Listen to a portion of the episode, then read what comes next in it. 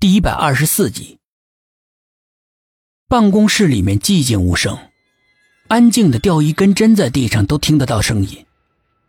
所有的人全都陷入了深深的沉痛之中，哀伤的情绪在每个人的心里面静静流淌，让他们感觉到无比的压抑。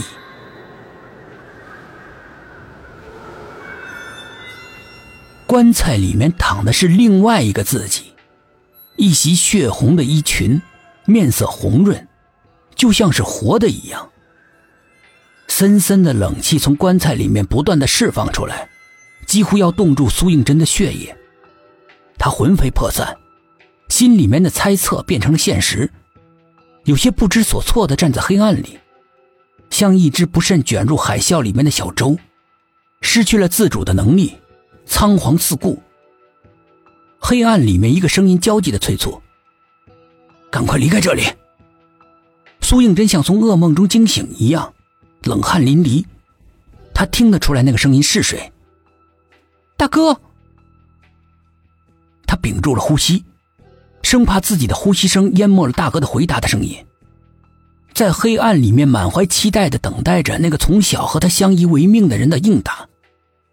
但是，除了无边的黑暗之外，什么声音都没有。失望的泪水从他美丽的大眼睛里面流了下来，一滴、两滴、三滴，一颗一颗的落在地上。快离开！声音又响了起来，比上一次还要焦灼。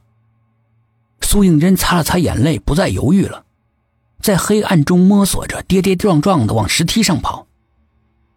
漆黑之中。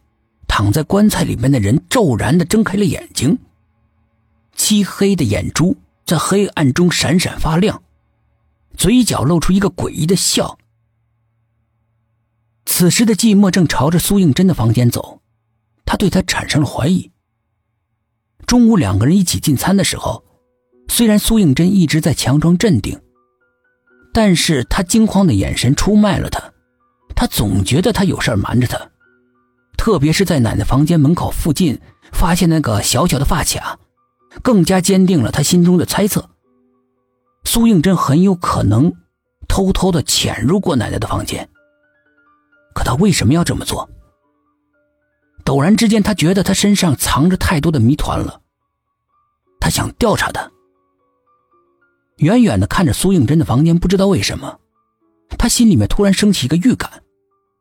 苏应真根本就不在房间里，并且这个感觉随着他的走近，他就越强烈。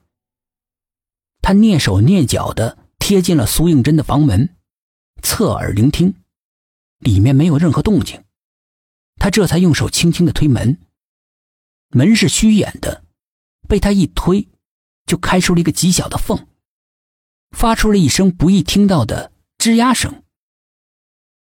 果然不出寂寞所料，苏应真不在房间里。如果她在房间里的话，一个女孩子睡觉不可能不关门的。他放心大胆的推开门，房门发出一声从容不迫的吱呀声。房间里的一切立刻呈现在寂寞的眼前，他的双眼马上瞪得老大，怔怔的看着床上。床上被子隆起，像是有个人躺在里面。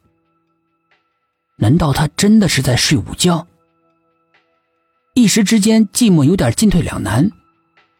是自己估算错了吗？不，这不可能啊！这是圈套。寂寞一步一步的、慢慢的走了过去，站在床边，有些紧张的，轻轻的掀开了被子，里面露出枕头的一角。不出意料之外。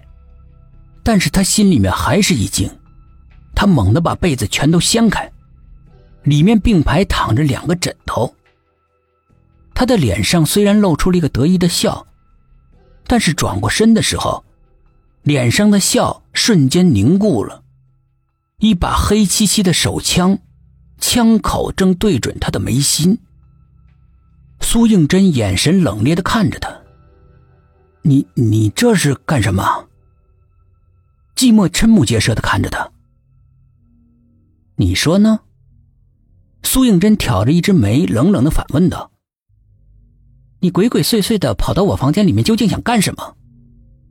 我，寂寞根本没有想到他说话这么直截了当，一时间被问住了，不知道该怎么回答。